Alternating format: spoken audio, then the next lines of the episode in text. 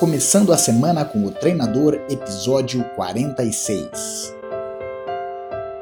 Muitas vezes a gente fala sobre botar no papel os nossos objetivos, colocar de uma forma que a gente consiga enxergar aquilo que a gente quer é, conquistar. Eu, por muito tempo, achava que isso era besteira, era só mais algum mantra ou alguma tática utilizada por supostos gurus da transformação.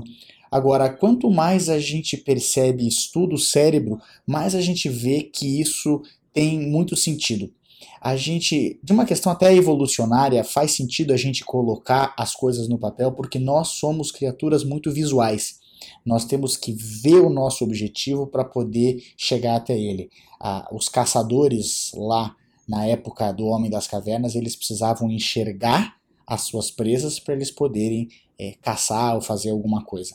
No nossa, na questão dos dias de hoje, quando a gente coloca as coisas no papel, a primeira coisa que faz é silenciar a nossa mente um pouco.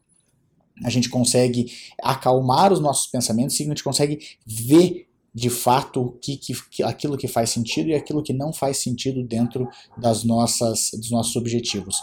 O que nós temos também é que quanto mais a gente coloca no papel e consegue conquistar esses objetivos, mais fácil é para a gente ter um pico de dopamina no nosso cérebro. Então, procurar ao máximo colocar as nossas, os nossos objetivos no papel faz com que a gente libere mais dopamina no nosso cérebro cada vez que a gente atinge um objetivo e faz com que a gente tenha mais foco e mais organização do pensamento. Isso faz muito sentido. Faça isso na sua vida e veja o que, que qual é a, a solução ou qual é o impacto que isso tem na tua vida. E lembre-se, você se transforma naquilo que pensa a maior parte do tempo. Transforme seus pensamentos e você transforma a sua vida. Agora, vai lá e faça a diferença no seu mundo.